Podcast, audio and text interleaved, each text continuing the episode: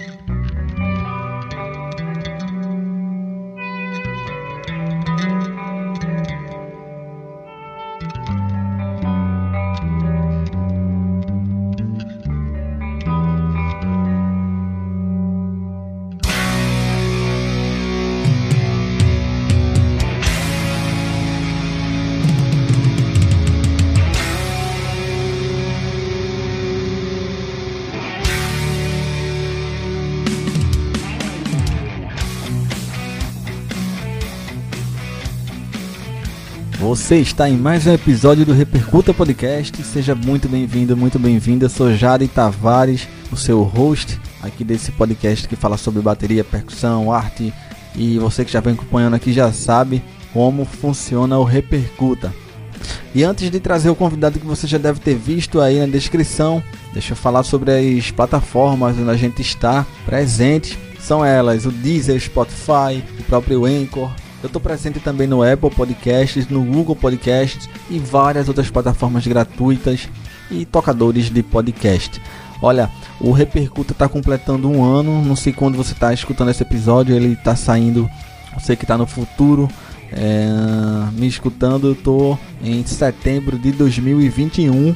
O Repercuta completando um ano de existência e pode esperar que algumas novidades vão chegar por aí nesse, nesse início de segundo ano de projeto que tem dado muito certo e tem sido muito gratificante é, produzir, conhecer pessoas e enfim trazer histórias e mais histórias. E a gente se acha tão diferente um do outro, mas na verdade é, tem coisas que, são, que a gente é bem parecido, para falar a verdade. Mas sem enrolar, deixa eu apresentar o meu convidado desse episódio, que é o de número 34. Para mim foi especial porque eu resolvi trazer o Lulu Batera, também já era uma ideia antiga, demorou um pouco, mas foi possível trazê-lo para cá pro Repercuta para a gente bater esse papo, conhecer mais de perto uh, a carreira do Lulu, uh, as histórias que ele tem para contar pra gente. Ele que tem mais de 20 anos de carreira, recifense e tocou em várias bandas, a veia mais fincada no rock, no heavy metal, pois ele que é músico da noite e conhecidíssimo aqui da cena recifense, da cena pernambucana, meu conterrâneo, o Lulu Batera. E nessa conversa a gente fala desde o início dele, você já sabe, não deixo passar o início dele na música, as dificuldades, os desafios pelos quais ele passou histórias interessantes em estúdio, ensaio, tocando com bandas, acompanhando artistas. E é claro, a gente não pode deixar passar. A gente fala um pouco sobre o primeiro álbum solo dele, o On the Road. A gente vai falar um pouco sobre isso também. E é claro, o Lulu também fala o que vem depois disso. Enfim, o que ele pensa sobre música, sobre arte, sobre uh, o próprio ofício dos músicos. Eu também perguntei para ele sobre parcerias. Ele também tem, tem experiência na parte logística voltada para bateria. Trabalha com, com luteria também. Enfim, quis também trazer para cá um cara bastante pé no chão, como vocês vão perceber nessa conversa. É um prazer receber o Lulu Batera por aqui. E é isso, episódio 34 do Repercuta Podcast.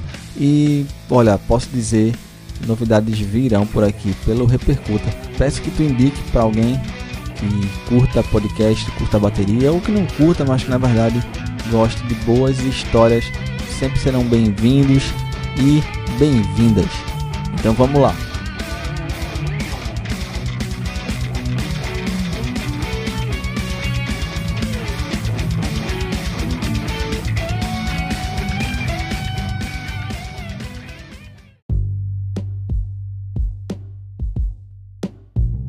Prazer te receber aqui no Repercuta. Tu também era um alvo antigo. Eu tô matando meus alvos. Tô percebendo isso. Toda vez eu digo, você era um alvo, você era um alvo. Queria.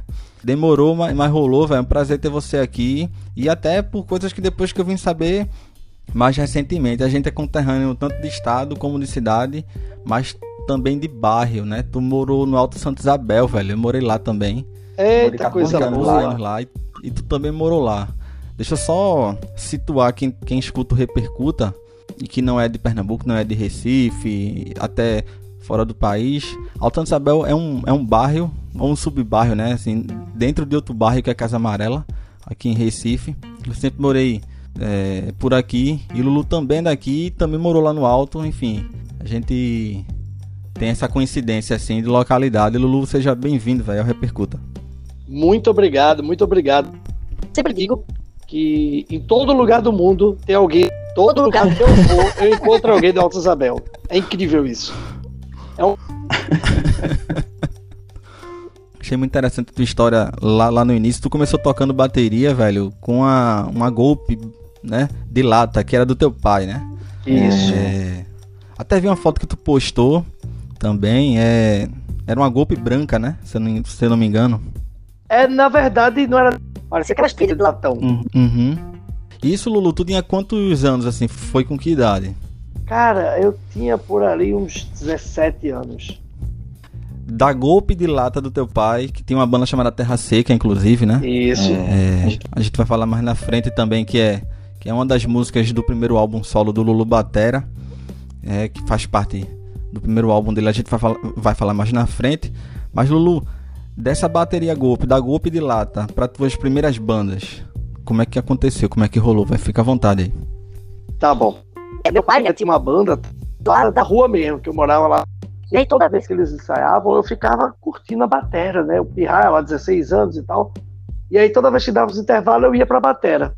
E é engraçado que essa evolução de sair disso para a banda foi um processo um pouco demorado, porque eu não tinha experiência com música, não tinha. E aí o que, que eu fazia? Eu tinha um gravadorzinho de fita, aqueles gravadorzinho redondinho, porque ficava em cima de um, de um suporte para ficar mais próximo ao meu ouvido e ficava acompanhando as músicas. Eu só podia tocar bateria de 5 e meia a 6 horas. Era o único horário que minha mãe deixava, porque, querendo ou não, é um instrumento que faz muito barulho. E ainda é um instrumento mais simples, na mão de uma pessoa que não sabe tocar, já viu, né? Instrumento mais simples, mas pessoa que não sabe tocar igual a barulho. Incomodava muito minha mãe e tal, enfim. E aí, até o período de eu começar, no intervalo, a gente ficava tocando junto, assim, eu tocando bem baixinho para não cobrir o violão e tal. Até vinha tocar realmente na primeira banda, assim, como eu fazer uma banda sólida, sabe? Me diz uma coisa, isso nessa época tu já morava lá no Alto? Não, tu morava em que bairro aqui em Recife? Não, ser criado no Alto. Saí do Alto, depois eu me. Já, já era no Alto, né? Já era no Alto. E me diz como é que eram os eventos na época lá? Ah, então, massa. É... A primeira banda que eu montei mesmo de verdade se chamava Sátira da Seca, que era um nome que até hoje não vi muita lógica, não. E aí a gente montou essa banda e a gente ensaiava, né? Era, era em três ensaios na semana. Os estúdios eram muito baratos naquela época. O estúdio era 15 reais, três horas. Então, assim, anos atrás, né? Eu tô com 37 anos, 17 anos, daí já dá para ter aqueles 20 anos lá para trás. E aí, 15 reais era muito dinheiro, mas a gente, a gente juntava aquela grana do lanche do colégio com a música em show, em grêmios. Temos grêmios no Alto Isabel, que é o PN 4 de outubro, que são agremiações carnavalentas, né, as gafieiras. Aí a gente fez, pô, já que não tem nada, a gente ia lá, perturbava o juízo do presidente e dizia, bicho, deixa a gente fazer o show de rock da gente aqui, botava ingresso a dois reais, e aí, pronto, rolava os shows. E aí foi o meu primeiro show, foi num clube chamado 4 de outubro, e aí eu tinha golpe de lado. Não, não, no meu primeiro show não foi nem com a golpe, foi com a bateria central, que foi minha segunda bateria. Para quem não sabe, a central é uma bateria antiga que só tem a pele de batida e você afinava com chave de boca. Tipo aquelas chaves de bicicleta. não é chavezinha de batera. Sim. Muito bom, velho. Aí quando depois desse show, teve aquele festival de verão do bairro. Antigamente tinha um festival de verão do alto palco, que era aquele establado com uma coberta. E aí a gente foi fazer o primeiro show, né? Essa urbana e algo mais punk, que era Devotos do Ódio. E a partir daí foi rolando, velho. Muito massa. Tu falou da, da, da 4 de outubro, eu era vizinho na 4 de outubro. Eu morava na rua da 4 de outubro. Isso aqui vai, vai virar um bate-papo de, de, de bairro aqui, viu? Isso, isso na ladeira, na ladeira que sai na Avenida Norte. É, morei, aquela, morei 14 anos. Aquela ladeira enorme. Pra quem não conhece, é uma ladeira absurda. É só, é, a gente chama de ladeira de primeira. Só sobe de primeira. Isso. é, tu tá com 37, eu tô com 32. Eu morei 14 anos lá. Eu cheguei. Eu cheguei por lá em 2000 e... Ai, não vou lembrar. 2004, por aí. Isso, isso aí. 2016, mais ou menos. Já te conheço de, de, de é, tanto da noite é, da cena cover, digamos assim, dos bares, mas te conheço também da Faritomp. Te conheço, enfim, da, é, é do cover do Iron Maiden, SOS Rock, algumas bandas, alguns grupos que o Lulu fez parte. Sei que tu também não sabia, mas fiquei sabendo, né? Você mesmo falou, é, é, tu fez parte da Luminar também. Te perguntar como é, velho, assim, qual é a diferença que tu vê, ou diferenças, né? É, do Lulu que começou a tocar lá há 20 anos atrás para agora? Se, tipo, o que é, é mais difícil, o que é, que é mais fácil? Qual a tua avaliação com, com, com relação a isso? Porque tu é um cara bastante ativo na cena aqui e tu deve ter passado por bastante, bastante mudanças, né? Lembrar do Luminar, para mim, é uma coisa maravilhosa, porque um, o, que, o que é a banda Luminar? A banda Luminar é uma banda de brega que fez um grande sucesso, que para mim é uma das melhores bandas de brega daqui, porque é, é, o que eu digo, né? É o brega que tinha letra, que tinha conteúdo, que tinha uma musicalidade envolvida. O Flávio, que é o guitarrista da banda, ele tinha, trabalhava num estúdio, trabalhava em sociedade num estúdio chamado um antigo estúdio, perto de lá, de, de Carmarão, na Avenida Norte e tal. Enfim. E eu sim, era rato sim. daquele estúdio. Uhum. Eu vivia mesmo. Toda hora eu tava lá, toda hora. E aí ele tinha ele disse que eu era bem mago, tinha cabelo grande, ele, mago, quer trabalhar com a gente? Aí eu comecei a trabalhar de hold. Foi aí que eu tive a primeira experiência em palco de verdade. E eu comecei como hold, carregando caixa, e baterista no pôr. Eu ia e fiquei nessa. E eu passei muito tempo fazendo. Foi ali que veio tudo isso. Também toquei pagode, também tocava com todo mundo. E meu acordo com as bandas era, cara, porque as bandas tinham aquela coisa de, de pagar os custos, todo mundo rateava. Rateava estúdio, rateava CD, fita demo. E eu dizia pra galera, toco com vocês, mas eu não tenho dinheiro para pagar os custos. Então eu vou tocar batalha, porque nunca foi fácil. Eu não tinha grana. Fez com que eu virasse o que eu sou hoje. Talvez é, dar o valor às coisas que eu tenho hoje, como eu ajo hoje, a forma que eu trabalho. Eu acho que tudo isso veio lá atrás, saca? Eu, eu fiz questão de perguntar isso, Lu, porque eu acho interessante a forma como tu se posiciona, sabe? Com relação, inclusive, é, não é não é lascando cacete em ninguém, não é assim.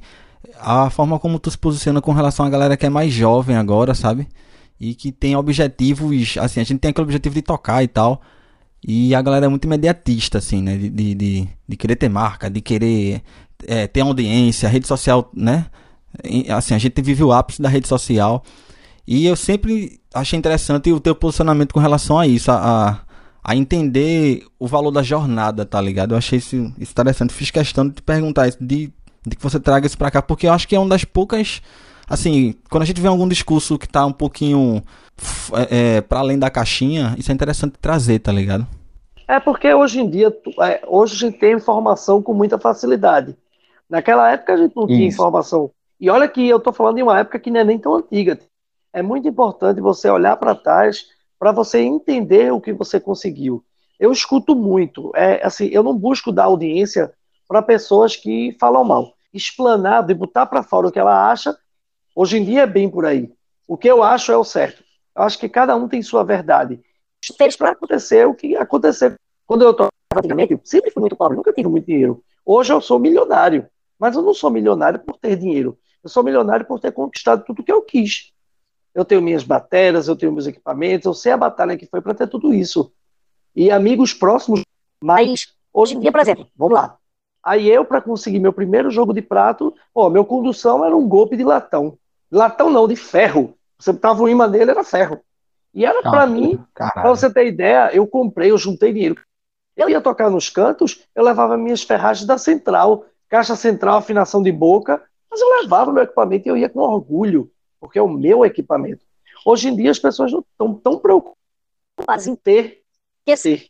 As pessoas têm que ter uma caixa de 200 para provar para os outros que tem uma caixa de 200 mil reais. Mas isso é merda, porra. Porque o que importa é você dar valor que você tem. Se seu carro é o primeiro carro, é o melhor carro do mundo, pô. Se seu caixa é um turbo, é o melhor. Se seu caixa é um Pro Reference, é o melhor caixa do mundo. Então, assim, eu vejo que hoje em dia tem muito disso. E a internet, para mim, trouxe isso. Cara, a gente tinha orgulho de tocar num, num, num clube, num, num, num, Grêmio, desse tamanho, pequenininho, para 15 pessoas. A gente indo tocar, eu levando minha bateria num carro de mão. Uma limousine, indo tocar no Rock in Rio. Porque a gente estava feliz, a gente estava vivendo, a gente viveu o momento. Então, o imediatismo que existe hoje em dia, as pessoas começaram a tocar bateria e ele chega para mim, Lulu, como é que eu faço para ser endosser? É isso aí, velho. É, isso, é isso que eu perguntava mais na frente. É muito, isso acontece mais do que você pode imaginar. Mas as pessoas não sabem o que eu passei e eu já escutei diversas vezes. Porra, Lulu tem sorte de ter a marca. Diga aí. É mais fácil se produzir, é mais fácil estudar hoje, é mais fácil tudo, né? E aí acaba se tornando um parâmetro. Essa, né? É tudo muito, muito, muito na mão.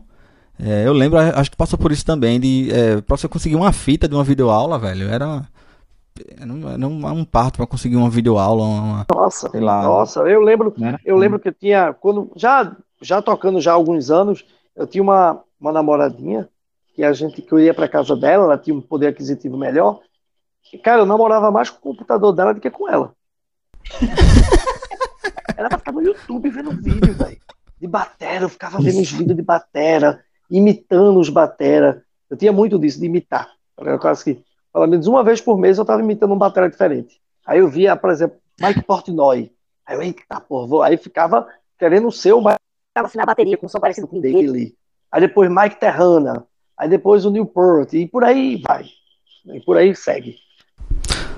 Massa, eu achei massa isso porque eu vou falar um pouco mais na frente, eu quero que tu fale um pouco, já pincelou a coisa dos endosses e tal, fala mais na frente das marcas, das marcas que te apoiam, porque apesar de tudo isso e tudo que tu construiu, é, é muito pé no chão, é, enfim, tem que levar baterista pé no chão, que o Lulu é um deles também, tem que levar.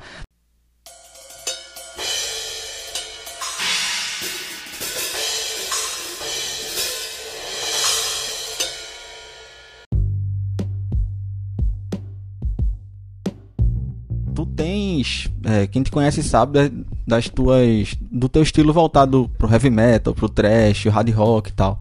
Mas ao mesmo tempo tu também tocou em bandas, como tu já falou aí, bem versáteis no caso, né? Como é que é pra tu, tu tá ativo tanto na, na, na, na cena cover, digamos assim, na, na tipo, tipo, tocar nos bares e tal, é, as bandas autorais que tu já participou também, isso foi algo natural ou tu escolheu que fosse assim? Como é que foi isso? Eu tenho até em casa aqui guardado um arquivo com um monte de cartaz de shows que eu fiz na época, inclusive meu primeiro show. Então o que acontece? É... Em diversas empresas antes de, de, de, viver só de música. Né? Nessa época que eu tocava os autorais, que autoral não dá dinheiro, né? Nunca deu. E principalmente a gente adolescente era tocar hardcore, era tocar thrash metal, enfim. Mas durante esse período eu também fui telemarketing, até chegar a vendedor de instrumentos musicais. Ah, foi vendedor de geladeira, fogão e tal. E eu, pô, era massa. Essa foi uma época até meio pesada da minha vida. Todo mundo bebendo muito, mas não nas mesmas proporções que naquela época. e aí eu comecei a trabalhar como vendedor de instrumentos musicais. Foi onde eu passei é, cinco anos da minha vida, que foi um período de músico profissional. Quando eu comecei a trabalhar, aí eu fiquei tocar cover, que é o que dá grana, e trabalhar na loja. E aí chegou um certo ponto que eu disse, pô, não tá dando para conciliar as duas funções. E eu escolhi viver só de música. Por que cover? Porque é o que paga as minhas contas. Gravar, eu gravo muito para os outros, a galera me contrata para gravar, eu vou, gravo as baterias, tenho um serviço de luthier e o cover. Que dá grana para pagar as tuas contas é tocar na noite onde eu tenho uma média de 25 shows para frente por mês, tá ligado? Tá outro um, um, um, um, salve no meio aqui. A turma faz, ô Lu, por que tu não toca sertanejo? Ou tu pega artistas de renome e vai tocar. Pessoal, por quê? Porque os artistas grandes, eles viajam muito. Para fazer várias cidades do interior, outros estados, você passa 15, 20 dias fora de casa. Ganham até o mesmo cachê que eu ganho. Porque eu vou num pub, vou num Exatamente. bar, vou numa. Toco duas horinhas de show, 20 minutos eu estou na minha casa. Às vezes, dois, três shows na noite, dando conciliar entre um e outro. Então, eu encontrei uma forma de poder pagar minhas contas. E... Te conheci, te conheci assim, eu sabia que tu existia, né? A gente nunca trocou ideia nem nada. Foi no tempo que tu trabalhou na loja de instrumentos mesmo. E eu acho que tu teve bastante acesso também à logística das coisas, né? O quanto custa para importar, esse tipo de coisa, né? Isso é interessante. Verdade, verdade. E essa parte foi fundamental na minha vida como músico. Como lojista, eu tive a oportunidade de entender como é que é a parte do dinheiro da música. Você pé no chão, né? Eu acho que tudo tem a parte lúdica, tem a parte amorosa. Eu conheci representantes comerciais, marcas, fábricas, e foi aí que eu comecei a entender como é que é o lado da música. Pronto, já até puxando um gancho porque a gente vai conversar posteriormente, foi aí que eu qual é a representatividade do endosser, do porquê um determinado músico. A loja de instrumento musical que eu trabalhei durante cinco anos trouxe isso. E a loja que eu trabalhei, eu tinha uma abertura muito legal com os proprietários. E aí tinha uma abertura com os caras. E o principal, a curiosidade de entender como funcionavam as coisas, saca?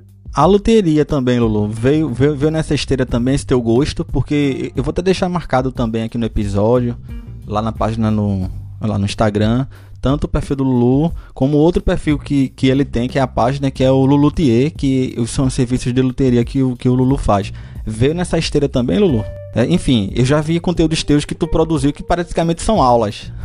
É, então, o que acontece? Eu sempre me virei com o que eu tinha. Tudo começou quando eu tinha uma bateria, parecia um papel de parede colado nela. E aí minha mãe tinha um guarda-roupa, na época, que ele tinha um, aquele visual tipo pérola. E eu tinha visto a bateria dos Beatles que tinha um revestimento parecido. Aí eu disse, meu irmão, eu vou colocar esse revestimento na minha bateria. E a partir daí começou a rolar coisa com intenção de bateria. Mas como é que eu posso ser habilidoso com isso? E eu tenho um conceito dentro de mim que é o seguinte: toda e qualquer forma honesta de ganhar dinheiro é bem válido. Com certeza. Então tem para quê?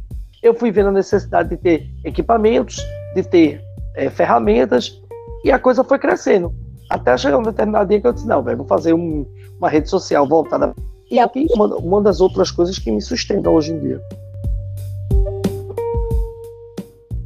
Tem, tenho certeza que tu tem alguma história interessante desses anos de das bandas, esse período que a gente falou até agora, juntando com, é, com anos de lojista, luthieria, alguma história pitoresca, velho. É uma coisa que tu não esqueça mais nunca. Ou em show, ou, ou em estúdio gravando para algum artista, ou com algum cliente, enfim. Fica à vontade, velho. Se quiser dividir com a gente. História pra cacete, velho. Muita história. Muita, meu Deus do céu. Eu vou lembrar de uma que foi. Duas histórias que foram divisores de, de, de água para mim, assim, divisores de, de, de, Quando eu era mais jovem, eu adorava levar muita coisa. Eu ia tocar, velho, levava um monte de prato, sabe? Eu achava aquele negócio incrível, assim. Ah! E aí eu fui tocar, vamos lá, eu tocava numa banda chamada Bantus Reggae, que foi outra escola. Eu passei anos tocando, a banda tinha uma sala no centro comercial de Casa Amarela, que a gente ensaiava, era um negócio genial, assim, eu aprendi muito nessa época, muito, muito, muito. Tem um baterista do Alto Isabel chamado Júlio, Júlio César, uhum. a banda eu tocava junto com ele, depois eu fiquei tocando só com a banda e ele me ensinou muito nesse período. Uma bateria lá, a gente ficava tocando e tal, enfim. E depois essa bateria foi minha. É... E aí a gente foi tocar num show no antigo Aeroclube. E aí a gente foi no show de Edson Gomes. Aí eu levei a bateria, dois surdo, pedal duplo, e aí eu tava abalando, né? Eu, cara, tocando lá, né? Eu era o cara. Meu irmão, quando a bateria de Edson Gomes entrou, usando a bateria, a primeira virada, assim, na cara, que aquilo mudou minha vida, mudou, a sério, real. Que ele deu a primeira virada, para, para. Vai, eu fiquei olhando para aquilo, eu digo, meu Deus, o que é que eu tô fazendo na minha vida, velho? Aquilo ali foi. Não, aquilo foi genial. E uma outra história bem parecida com isso também, eu jovem, né? E aí eu fui gravar para um artista, eu tava começando essa coisa. Cara, e a música tinha um groove legal, e num determinado momento ela tinha uns intervalos. Tinha uns momentos, assim, na música que eram mais silenciosos. Você botava uma virada, um caixa, uma onda, sempre tava preenchendo, sabe? Aquele. É, eu tô, uhum. eu tô preenchendo, caixa, dá raiva quando eu falo. é bem assim, Cara, é, eu lembro. Não, tem que preencher. Ah, falou um palavrão mesmo assim. Aí eu parei o que foi. Ele falou, meu irmão, toda vez que tem uma parte mais calma na música, tu dá uma virada. Agora que tu gastou, que tu mostrou que sabe. É tem história de eu né? tocando bêbado, eu fui tocar, num, fui tocar num show de metal, que foi um ônibus buscar, foi três bandas num ônibus. Aí foi tocar, não lembro onde foi. Velho, tinha um baixista, que eu não lembro o nome dele, de uma determinada banda, que o cara levou um bar pra dentro do show, do, do ônibus. O cara abriu um isopor, Caralho. tinha tudo, rum, vodka, bêbado, bêbado, bêbado, bêbado. Eu não sabia nem o que eu tava fazendo, eu parava no meio da. pra saber onde é que eu tava. Repercuta. Que assim, tocasse em muitas bandas. E aí, como é que surgiu a ideia de tu fazer o teu álbum solo? Se, se já era uma ideia antiga, ou se foi com o tempo que tu foi sentindo que a coisa foi acontecendo e tu se sentiu inclinado a compor? Eu toco, né, um pouco de guitarra baixa e violão. Então, assim, eu sempre participei desse processo. E sempre fui uma mente criativa, eu sempre gostei de criar. Eu sempre tive muitas ideias guardadas, assim, eu tinha ideia, guardava, tinha ideia, guardava. Algumas ideias serviam para bandas, outras ideias não serviam. E eu ia nessa realidade, né? Faço aqui, faço ali. E eu comecei a trabalhar com algumas marcas que eu fui endosse e tal, eu comecei a fazer workshop. E eu fazendo workshop, eu sempre tocando música dos outros. E eu pensei, por que não tocar uhum. minhas músicas? Sabe? Eu tenho ideias. E foi aí que eu comecei. O Daniel Farias, um grande guitarrista, um cara é um dos caras que eu digo assim, que sabe o que eu quero na bateria. Ele tira o meu som. Viveu o que eu vivi essa época do autor. E aí ele me ajudou a montar um home studio. Comprar uns caixinhas de referência, uma plaquinha de áudio. Eu já, tenho, já tinha uma bateria eletrônica da Holiday. Comprei uma guitarra e um baixo. Tal. Ele me ensinou a usar o software de forma bem embrionária para poder registrar as ideias. E aí eu comecei, uhum. num período de um ano, na cabeça, a fazer música. E aí eu comecei a fazer as músicas ia fazendo, ia guardando. Aí depois eu voltava e continuava. Nove músicas. Quando eu constituí essas nove músicas, eu voltei nove músicas, aí eu gravava guitarra baixa e bateria eletrônica. Quando eu cheguei nesse número de nove músicas, aí eu disse, agora está na hora de gravar. E aí Daniel veio, pegou essas nove músicas, organizou tudinho, e dessa, desse demo virou a guia para eu gravar as músicas de verdade. Foi aí que eu fui para um estúdio, o estúdio Palco, o estúdio esse que eu tenho uma parceria incrível, do meu amigo Gabriel, Fui para o estúdio e gravei a bateria, gravei as guitarras aqui em casa mesmo, usando um recurso tecnológico chamado Kemper, que é um hack de guitarra que meu amigo Randall me emprestou e gerenciou as guitarras junto comigo. Depois gravei o baixo. E aí, bicho, a coisa foi tomando forma. Foi, foi fluindo. E aí a música foi ficando bonita, a coisa quando vai ficando organizada, vai ficando. Sendo que faltava algo. Ficou todas as músicas prontas, bonitas, mas faltava algo. Porque assim, Eu não sei solar Uhum. e não sei cantar. né? Eu não tenho voz para isso. E aí eu pensei, cara, vou botar vocal. Mas para esse primeiro disco eu queria fazer algo. E foi aí que eu disse, cara, vou chamar uns guitarras que eu gosto, uns amigos, para participar. Aí eu chamei o Antônio Araújo do Corsos, chamei o João, muitos anos com o Paulo Ricardo do RPM, chamei Nenel Luiz, né, do, do Gospel, chamei o grande Roberto do Recife, uma lenda da guitarra mundial, Vitamina percussionista, entre outros. Isso, a coisa tomou forma mesmo, sabe? Aí, e aí eu fiz todo um processo de fotografia e, e arte da capa, com o Daniel Pio, vocalista da banda Terra Prima, grande amigo. Meu irmão, e bicho, e aí foi aí que saiu o disco, fluiu, né? A coisa aconteceu. Achei interessante tu contar, porque o processo que me vem na cabeça é que tu consegue, tu conseguiu, na minha opinião, é, é, conciliar o teu, a tua referência do metal, do rock mais pesado, do heavy metal e tal, com outras referências que teoricamente o metal não não abarca, tá entendendo? Uhum, demais. Com, com, com referências regionais, inclusive, assim, assim, não que não abarque, mas a gente, mas não é tão comum, né? E para destacar aqui, três músicas que pra mim são as que eu mais curto no, no álbum. Se tu puder, é, é, se tu quiser detalhar um pouco elas, a On The Road, que é a, que é a homônima, né? O nome do álbum. Isso por conta da ambientação dela, eu curto bastante, Lulu. Ah, uma outra é a Dark Vision. Eu acho que por ser meio progressiva, eu curto a pegada dela. E, e não podia deixar passar meio de Recife, velho. Por causa do caráter mais regional dela, assim, sabe? E aí eu acho que mostra um pouco da tua influência também pra fora do rock, sabe? Que, e que tu trouxe. Se tu quiser falar um pouco dessas músicas. É, essas três músicas diversificam bem o disco. A On The Road, que é a música título do álbum, é meio uma coisa do tipo, peguei minha moto e tô dando uma volta, sabe, sem destino, sabe? Tô andando, eu tô... Tem essa, esse universo. Essa música tem o João Marquinhos, eu fiz guitarra, guitarra baixo, batera, é, e toda a parte de composição do disco toda é, são músicas minhas. Quando não tinha cliente, eu ficava tocando uma guitarrinha e tal, e daí eu botei a, primeira nota, né, que é o Ré ali, tal, e a coisa foi fluindo, e eu guardei essa ideia, essa coisa de ir na estrada, de liberdade. É uma música que se tu estiver dirigindo teu carro, tu vai longe, assim, tu, cara, a música, a música é, Dark, o título já tem a referência ao a, uma das bandas que eu tinha, chamada Dark Vision, do que, do, que era a banda. Então, quando eu compus ela, eu já pensei no que eu tinha vivido naquela Dark Vision, que foi a minha primeira a música é, Made in Recife, eu tava meio desgostoso com ela, assim. Não tava muito feliz com o resultado dela, até que Daniel Farias fez, meu irmão, mas vamos gravar? E foi aí que a coisa fluiu. Porque aí eu chamei é, Vitamina, que é um grande percussor, e ele botou muito, que até, até no final, né? Quando ele terminou de gravar, ele falou isso. E eu digo, oxi, vai ser a única coisa falada no meu CD inteiro. E é um termo muito. Curto. É muito nosso isso, né? Muita frescura. Demais, É é um demais.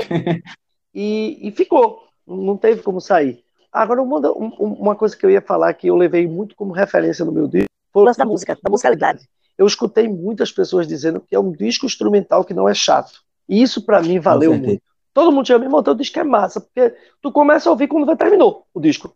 Mas a musicalidade que o disco tem, quando eu compus, é muito voltada à música. Estrofe, refrão, introdução. E, e normalmente, quando você escuta ao é meio que um demonstrativo de exercício. Musicaliza e joga dentro. E isso eu acho uma coisa Hum. meio triste, assim.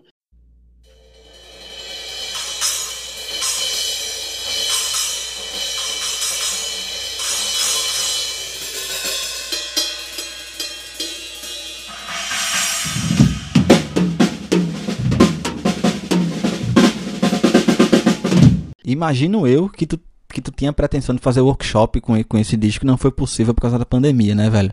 É, como é que foi pra tu até esse impacto financeiro, psicológico também, né? Sem, sem ter show, tu que é, tu já explicou que grande parte é, do que tu faz hoje, das tuas atividades, é na noite. Como é que foi esse momento de pandemia que a gente tá, tá saindo dele, na verdade, mas a gente passou um bom tempo sem, sem show, né, velho? Como é que foi isso pra tu, assim? Como é que tu enfrentou? Então, vamos lá. Todo o processo do meu disco durou mais de um ano e meio. Do começo da, da ideia embrionária até ele ficar pronto. Uh, merchandise aqui agora. Quem quiser comprar o disco é só falar comigo, tá? Preços promocionais. Três músicas, tem três músicas, play along, bônus, pra galera ficar tocando e etc. Quando terminei todo o processo, que o disco chegou, as caixas de CD chegou para mim, veio a pandemia. E eu já tinha toda uma, uma estratégia de divulgação do disco. Eu ia fazer diversos estados, já estava certo em parceria com minhas marcas para rodar o Brasil, para fazer um monte de coisa bacana com o disco. E aí veio a pandemia. Eu esperei um pouco na esperança de que isso, infelizmente, não foi. E aí eu fiz um lançamento online, que foi muito bacana, teve uma repercussão, junto com premiação, premiações, na, na, estrutura de trabalho que seria de divulgação do disco. Joguei no Spotify, tem disponível em todas as plataformas digitais, mas assim, ainda estou com um carregamento. Uma parte dos meus discos foi vendido, eu fiz um pedido novo, estou com... criando uma estratégia de trabalho para ele, fazer uma divulgação nova. E como é que foi o impacto com a pandemia? Cara, foi difícil. Foi difícil. Mas como psicologicamente, como você bem citou, financeiramente, percebi que tudo que eu poderia ter seria através de muito esforço, tudo que eu queria. Então isso ficou entranhado. Em... Meu lema é: se você ganha 100 reais. Tamo junto, tamo junto. Só gasta. Você não tem décimo terceiro, você não tem FC. Então você tem que pensar no seu amanhã. E foi pensando nesse amanhã que me que ajudaram mesmo assim. Tive outras pessoas também do B que chegou para mim querendo doar a cesta básica, mas como graças a Deus eu consegui pagar as minhas contas, ficou trabalhando, ela ficou home office, e aí, bicho, a gente foi se ajeitando. Então, mas o psicológico foi difícil. Minha esposa trabalha home office, e mesmo a bateria sendo eletrônica, ela faz muita zoada, né? Fica os toque, toque, toque, toque, que é, querendo ou não, irritante, que ela tá trabalhando não toco. Mas quando dá seis horas, pode estar o Papa aqui em casa, eu vou tocar. Aí eu toco de seis a sete e meia, e ela nem fala. Diga ela, ó, você largou, eu vou começar. Então a gente tem nossos acordos. Então, no período da, que não estava tendo reforma de batera, que não estava tendo show, que não estava tendo nada, eu estava ficando louco. Ela, vai tocar. Eu disse, não, mas vai fazer zoada. Ela, não, mas... E foi um período que eu produzi muito. E aí começou a fazer o quê? Os collabs, as lives. Aí, bicho, eu produzi pra caramba, produzi muito. É, né, vamos dizer assim, no segundo momento da pandemia, com banda no estúdio de Flávio, do meu amigo, e a gente começou a fazer um projeto que tinha convidados. Então, todo sábado eu estava. E aí foi que eu fui saindo desse momento que muita gente entrou em depressão, que muita gente ficou doente. Eu, graças a Deus, consegui passar. E aí, enfim, foi assim que eu passei por esse momento. Grande parte dessas lives eu assisti, que sempre me mandava também, Lulu, e, e confesso até que me ajudou também. Aqui de casa, trancar, trancar fiado de colocar, ajuda a botar lá para cima, assim, a pessoa dá uma, né, enfim ajudar a enfrentar. Te perguntar agora o que é que vem pela frente, Lulu. Se já, é, tu já refutou aí, tu já me disseste que não é bem um segundo álbum. O que é que tá vindo aí pela frente? A gente já tá quase chegando ao final aqui, mas eu quero te perguntar com relação a esse, esse trabalho novo que tá vindo por aí, single novo, enfim, né? Pronto. Seguinte, é, eu fiz esse disco, fiz esse disco forma física, tudo como mando figurino, Zona Franca de Manaus, tudo. Se é para fazer, faça bem feito, senão não Muita gente me condenou, muita gente falou mal, muita gente fez é, por onde eu não consegui fazer acontecer. Diversas vezes eu chorando, velho, dizer, vou desistir. Não é fácil, mas rolou. E o que é que está por vir pela frente? Eu não vou, pelo menos a longo prazo, fazer disco de novo. Eu vou começar a lançar músicas single. Vou lançar a uhum. música aos, aos poucos. Totalmente pronta, finalizada. E essa música é uma música que vai vir com vocal. É uma música que está numa vibe rock and roll, os drives da guitarra. é uma vibe mais rock and roll zona mesmo, assim, sabe? Aquela coisa, é uma coisa de mais fácil acesso. Porque meu disco é bacana, é bacana, eu gostei, mas ele dá uma funilada no, no, no nicho de, de pessoas que vai ouvir, tá ligado? Porque ele tá muito rockão, assim. Aquele público do metal, né, Lulu? É, é bem fincado, isso, ele, isso, fincado. Ele tem um... Isso. E eu quero abrir mais isso, eu quero abrir mais o leque. Então, no contexto geral do que eu quero mas sem perder a minha a essência. Se for tiver o prazer de ouvir, você vai dizer, vai dizer, porra, é Lulu Batera. Quem escutar vai dizer, é Lulu Batera. Não tem. E isso é legal, isso é legal porque não vai deixar de ser você. Exatamente, exatamente. E óbvio, essa música nova, nesse single que eu vou lançar, que já está pronto, eu só estou querendo montar a estratégia de lançamento, porque eu ainda não registrei hum. a música, que todas as minhas músicas são registradas, ainda não registrei. Mas essa música tem vocal, que tem a participação do grande vocalista Rafa Emery, que toca comigo em, na banda All Stars da Noite. E ele fez uma letra massa, uma letra altamente motivacional, assim, que fala a respeito de você mesmo, sabe? De, que a gente às vezes se prende muito a relacionamento, relacionamento, assim, que a pessoa não te quis e tu fica na merda. Basicamente isso. Então uhum. a gente fala sobre isso na letra. Letra totalmente dele. E também tem participação de Leandro e os solos, Felipe Melo, que toca comigo na banda. Então, se prepara vou lançar essa, depois que eu trabalhar ela, vou lançar outra, vou lançar outra, e quem sabe no futuro, quem sabe não, não vem um On The Road 2, né?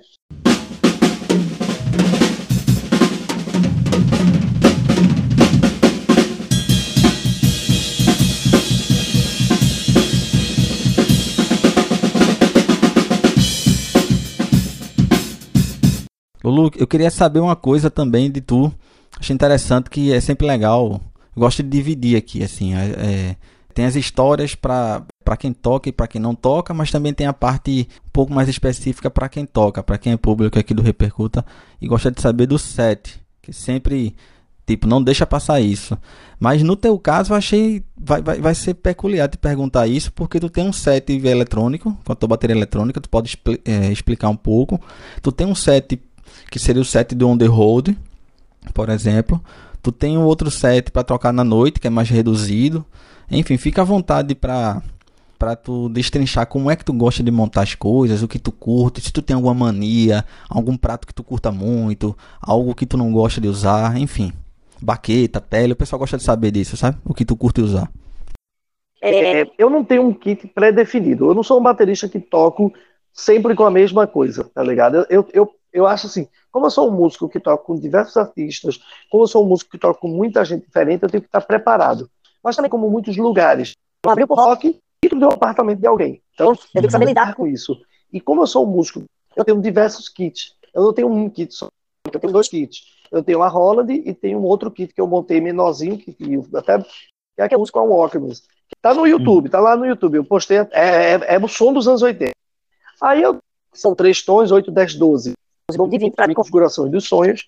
Tenho diversos caixas, de 14, de 13, de 12, de 10, tenho diversos, que é aquela velha máxima que eu digo, ah, por que tem muito caixa? Porque tem que ter o material de acordo com o trabalho do cliente. Eu não Perfeito. consigo ter um caixa só que vai... Eu não acredito muito nisso. Eu tenho diversos pratos. Eu tenho um prato de 12 chimbal, tenho um bocado, tenho, enfim. Porque não quer dizer que quando eu vou tocar eu boto tudo. Não. Quem me vê tocando vê que eu toco sempre com sete mais reduzidozinho. Aí tem uma percuteria, tenho dois kits percuteria. Big Box da Carro Percussion, tenho ele Sim. e tenho o, o, o kit que é o percuteria, que é o que eu acabo usando mais, que é o carrão com pedal, caixa de 10, chimbal de 12 e splash de 12. Então, assim, meu kit é baseado de acordo com a necessidade do cliente. E outra, sim, menos é mais, sim, mais é mais. Depende de onde é empregado. Resumidamente, uhum. meu kit. Lulu, a gente não pode deixar passar. É, faço questão que tu, que tu fique à vontade também para falar um pouco das parcerias que tu construiu ao longo da tua carreira. Isso é muito importante. Esse, enfim, gera reconhecimento, né? Enfim, é, pelo teu trabalho.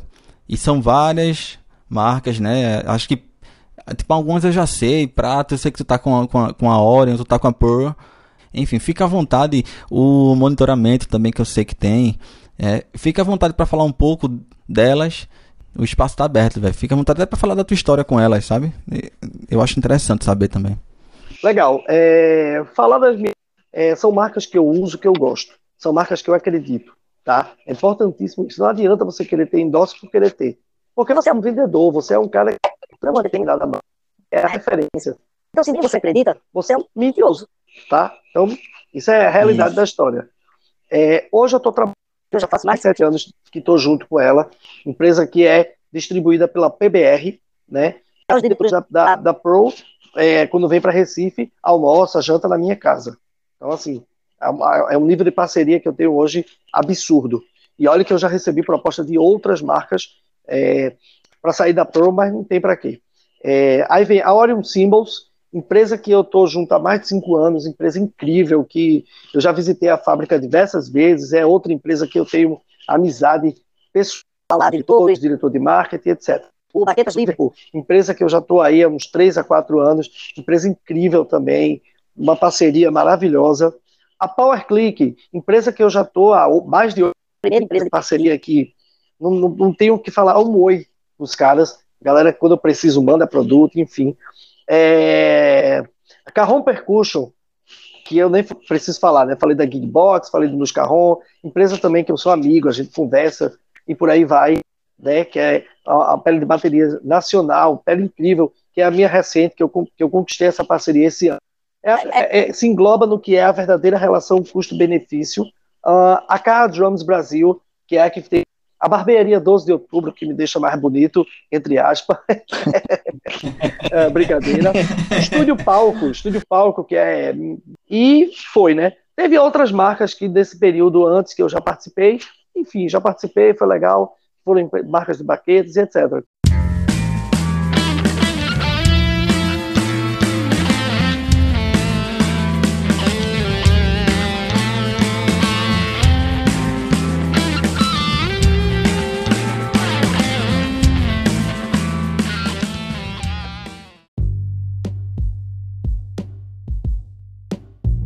curiosidade. Curiosidade. É, num determinado período, acho que eu tinha dois, dois anos e meio com a Orion, eu recebi proposta de uma grande marca de prato. Eu estava sentado na Expo Music de frente com o diretor e o, e o ex-gestor, e os caras me convidaram. Eu já fui convidado para trabalhar na, na Expo Porra. Music, estava na mesa, eu e o pessoal estava almoçando. E aí o diretor falou, pô, aluno Batera faz um trabalho massa lá em Recife, podia muito bem hoje estar com a Zildia, né, fazer um trabalho massa, e o diretor da, da, da, da marca lá que representa falou, velho, não vejo problema, vamos oficializar isso. Eis que o tempo parou, e num período de alguns segundos eu raciocinei e respondi, velho, eu estou fazendo um trabalho muito bom com a Oreo, a empresa supre minhas necessidades, mas também com o mercadológico, que você tem que entender que você é um representante do produto, então você tem que, você é um vendedor. Ferrari para quem não tem dinheiro nem para comprar um Fusca. Entendo perfeitamente, perfeitamente. E tenho certeza que todo mundo que tá escutando também entendeu. E faz todo sentido, cara. Faz todo sentido porque você fica mais ativo, inclusive você é, é, tem uma razão de ser, de você estar ali com, aquele, com aquela marca, né? Exatamente. E... Termo, termo muito bom. Você botou e não adianta.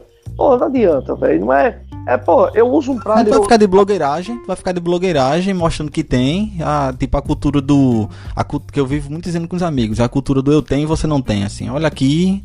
Tu, é, tu ia estar tá mostrando a tua Ferrari pra quem? Pra ninguém, tá ligado? Ia, isso afasta até as pessoas. É, eu penso assim também, eu. E outra, velho, porra. Cara, com a Orion, é a galera dizer: Isso é Orion, velho. Caramba, isso é Orion, velho. Eu gravo, velho, constantemente com os meus pratos MS e é, tipo assim, sucesso. Todos os meus pratos são B10 e B8. Todos. B10 e B8, né? Uhum. É, eu não tenho nenhum B20. Assim, eu tinha muita vontade de ter os pratos B20. Uhum. Mas, assim, os B20 da Orion são pratos um pouco mais caros, tá ligado? E uhum. uhum.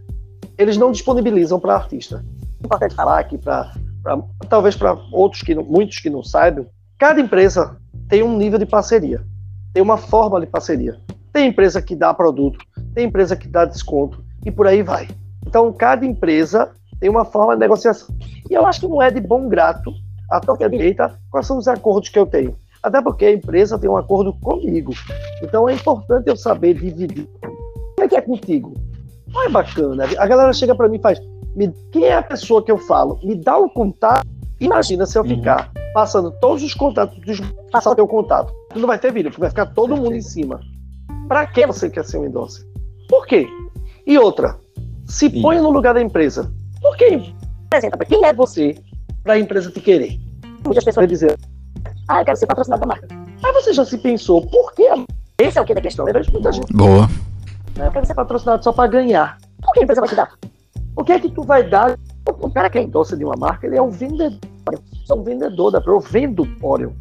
Quando eu vou tocar, quando eu vou gravar, isso, quando eu vou fazer minhas apresentações, meus workshops, eu estou vendendo o produto, eu estou mostrando para quem não conhece, eu estou tirando dúvida, eu estou falando do porquê eu uso, como eu uso e para que eu uso. Aí você faz, como é que a marca vai me ver? Só é visto quem aparece. As marcas olham. Vá por mim que olham. As marcas estão cientes hum. de quem está aparecendo. Primeiro de tudo, antes de você querer ser um patrocinado, saiba como você quer como baterista. O que é que você quer, onde você quer chegar. É, tu já falou com relação a isso também. Ter consciência de onde você tá, quem você é. Tu até falou uma vez assim, eu, eu vi tu falando assim, porra, eu tô no. tô no cu do mundo aqui. E eu tenho que ter consciência do que, que eu tô fazendo também. O que eu, quem eu sou, né? Porque uma parada que tu falou também que eu me identifiquei bastante, velho, uma vez. Eu disse, porra, é isso, assim, porque eu também penso assim. Essa coisa de pessoas criarem vínculos com pessoas que se conversam mas não são necessariamente por conta do que elas são, mas sim pelo que elas representam, assim. Pelo que elas, Exatamente. Pelo vínculo e não é aquela relação de pessoa a pessoa, assim. É, tipo é isso que tu tá dizendo aí, de me dar o contato de fulano E aí mecanicamente você vai lá e você aciona fulano e faz diferença. Não, isso aí não leva a nada. Sempre na vida vão ter pessoas que vão falar de você. Ser bicho, para ter pessoas para te dar bons conselhos, não vai ter. E você não imagina. Então, não dê audiência. Foque no que você quer. Foque no que. Cara, como eu, que morei minha vida toda, um menino pobre, e conquistar um patrocínio da maior marca de bateria do mundo. Exatamente. Sabe? Eu nunca imaginei que isso era possível na minha vida. Nunca, nunca. Oxi. Era, né, que ainda era Luciano, que Lubatera veio depois. Nunca imaginei. E hoje eu sou amigo dos caras pessoais, da representação nacional da marca. Amigo. Então, assim, é possível? É possível. Primeiro de tudo, cara, eu lembro como fosse hoje. O meu contato com a Pearl veio na época da loja. A minha primeira bateria veio um grande baterista, André Jung. Ele conversou comigo, ele viu o setor, meu setor. Meu, meu setor de bateria, que era no primeiro andar, era um negócio. A economia estava boa, a loja era bombada de Pearl. A gente encheu de bateria, tinha de export, reference, tinha tudo. Cara, quando ele chegou, que olhou para a loja, ele cara, que loja organizada, tá tudo muito bonito. E aí o, o diretor da empresa me apresentou a ele, falei como fã. E aí ele conversando, ele fez, meu irmão. Aí ele perguntou, qual é a tua bateria? Eu disse, eu tenho uma tama. Eu tinha uma tama dos tonzão gigante, aqueles power tom, assim, bom, tudo grande. Horrível, Deus me livre. Uhum. Nunca mais eu quero isso na minha vida. Não gosto de tambor grandão. Aí ele falou, qual é a tua bateria? Porra, tu vendendo pro tendo tá, mas não tem lógica, né? Eu vi que tu toca, tu é um cara que faz shows e tal. Eu digo, é. Ele, não, vamos mudar isso. Uma bateria pra você. Passou, e aí veio a minha bateria que eu tenho até. E minha bateria hoje é nova, nova, que chega a dar medo. Não tem ferrugem, eu cuido. Aí, num determinado dia, ele mandou uma foto para mim, no e-mail. Lulu, olha essa bateria, era a minha bateria. Sparco, eu adoro Sparco. Coisa mais linda do mundo. Aí ele fez, eu vou vender essa bateria, a gente vai vender essa bateria para você por preço de custo. Como se fosse a loja comprando. Aí eu falei com o dono, o dono fez a ponta e comprei. Minha bateria até ficou em exposição lá uma época, no workshop de, do Jean Donabella, baterista que tocou no Sepultura. Cara, aí foi que rolou o primeiro contato. Veja como as coisas fluem. Veja como a coisa acontece. Como eu comprei a bateria? Eu comprei a preço custo. Aí eu comecei a divulgar, Uhum. velho. Quando eu ia tocar a eu falar, e pá, pá, pá, pá, pá, pá. Fiquei amigo dos caras, comprei outros materiais com eles. E aí, pá, pá, pá, pá. Eis que uma outra marca me convida. Uma outra determinada marca me convida para ser endócio da marca deles. Você passou o plano de marketing deles, o que eu iria fazer. Aí eu cresci o olho, né? Mas antes de qualquer coisa, eu liguei para Mário da Pro. Alguns dias depois, pum, meu release no site. Aí, bicho, foi chuva. Parabéns. Mas o que teve de gente falando mal de mim. Vocês não têm ideia. Gente dizendo que eu merecia, que tinha baterista melhor. Grupos de WhatsApp. Sabe qual que eu tô dizendo desde o começo? Com É isso, galera. Fala demais, fala mal dos outros. Não vai chegar a lugar nenhum, não, velho. Faça seu trabalho e as coisas acontecem. A querer achar que fala mal, a querer derrubar a imagem do outro, vai fazer ela crescer. Mas não vai. O que vai fazer tu crescer é a amizade, é o respeito. Pô, vai pro show do teu amigo, bate palma. Se tu tá vendo que teu amigo, sabe, as pessoas condenam, mas não chega pra tu aí, pô, cuidado que essa tua postura aí pode, né, a tua coluna não vai ficar legal. Ó, pô, o microfone ele tá saindo do tambor, tá pegando não, abaixa ali o microfone. E aí vive essa competitividade desnecessária, desnecessária, pô. O sol tá aí pra todo mundo, pô. Só basta você querer.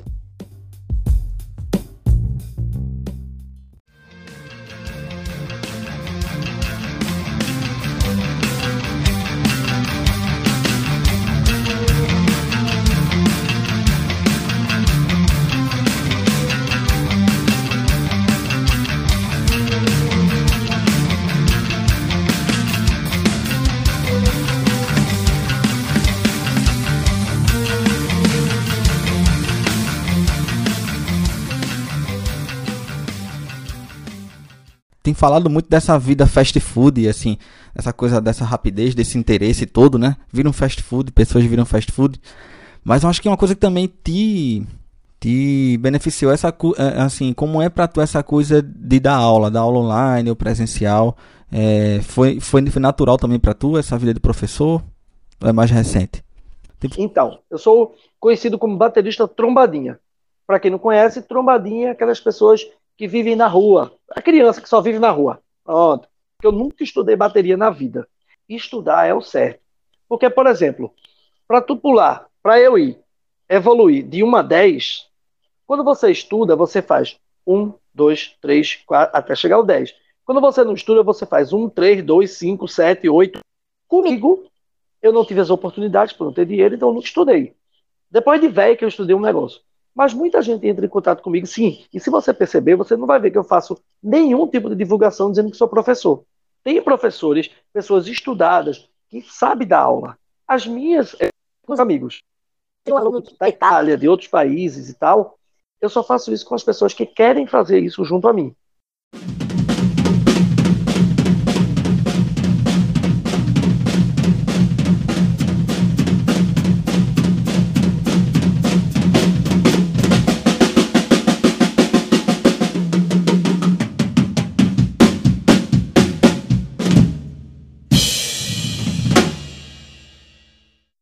Vamos lá, Lulu Batera, uma música importante para tu e um disco importante para tu. Roots da Sepultura, porque para mim é uma das maiores obras-primas do metal brasileiro, mundial e que seja, porque foi uma banda que com suas culturas, com suas é um dos melhores discos do planeta. É uma música. Isso aí, velho, para mim é uma das coisas mais difíceis do mundo, porque eu gosto de tanta coisa que eu não vou conseguir chegar e dizer uma música aqui não. Então eu pulo. Agora, é um livro tu curta, que tu indica pra galera e um filme. Livro que tem que ser o livro de cabeceira, que por sinal eu vou começar a ler ele de novo. É Eu S.A., do Gene Simmons do Kiss, o baixista do Kiss. É incrível, porque esse livro mostra a, traje a trajetória dele desde criança até o que ele é hoje. E, meu irmão, eu me vejo muito nele. A vontade de trabalhar, a, a, a, o lance, sabe, o lance de divulgar, o lance de fazer. Esse livro. É incrível. Cara, uma série que eu achei muito bacana. Eu, eu gosto muito de comédia, né? E tem uma chamada Brooklyn Nine-Nine, que é uma série policial que é bem engraçadinha, assim. Então, indico essa para vocês. E falasse um filme, né? Isso, isso.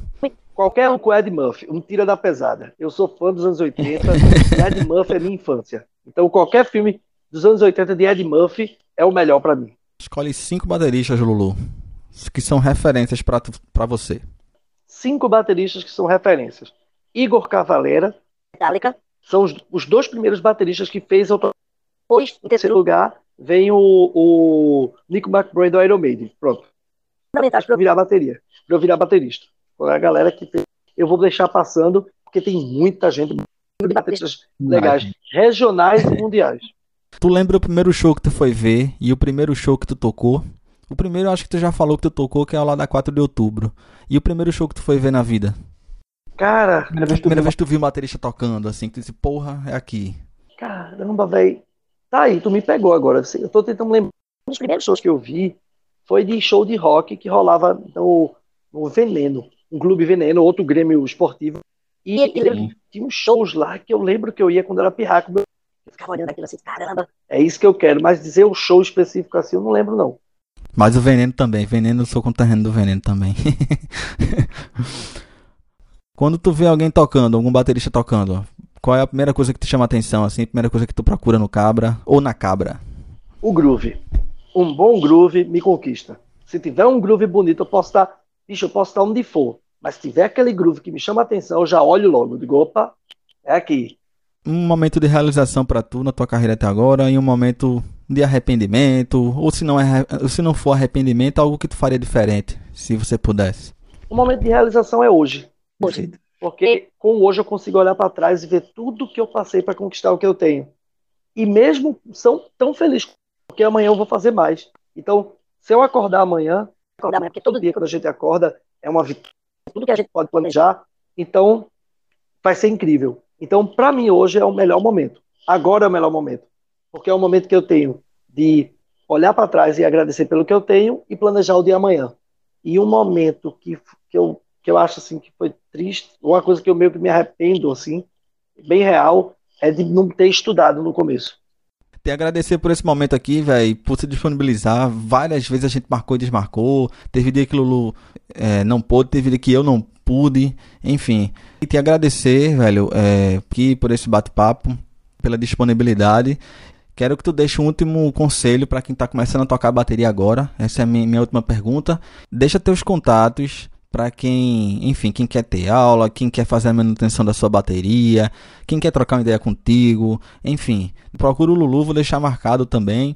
É, para quem quiser adquirir o CD dele, ouvir o, o, CD dele também, ou até fazer alguma compra que o Lulu sempre vive vendendo, fazendo, fazendo vendas de instrumentos também. E te deixo também esse espaço para tu mandar o último recado. Um abraço e as portas do Repercuta estão estão abertas aí. Quando quiser voltar, tamo junto. Tá bom. Muito obrigado, muito obrigado a todos que, que ficou até agora. É muito bom, né? Relembrar todas essas vivências, é muito bom olhar para trás e ver tudo que a gente viveu. É, é, é muito gostoso. Que, que eu quero deixar para todo mundo é, cara, o mundo de pessoas egoístas, de pessoas que se acham, que querem ser melhores uma do que as outras. Cara, isso não vai levar a lugar nenhum, tá? Vamos ajudar o outro, vamos estar tá junto, sabe? Ninguém é melhor do que ninguém. Todo mundo é igual. O cara é único. Sejam, sejam todos vocês pessoas melhores. Como baterista, se encontre, toque, pelo amor de Deus. Muitas das vezes a gente se enfoca pelo nosso próprio ego, de querer ser mais. Entenda o conceito do que você está fazendo e faça o seu melhor. E principalmente, estude. Estude. Não é só estudar teoria, não. Estudar é você enxergar o outro, é você ver os vídeos, é você estar tá ligado do que o outro está fazendo. Com esses conceitos, eu acredito que a gente vai criar um mundo melhor, sabe? Então, é isso que eu quero deixar para todo mundo.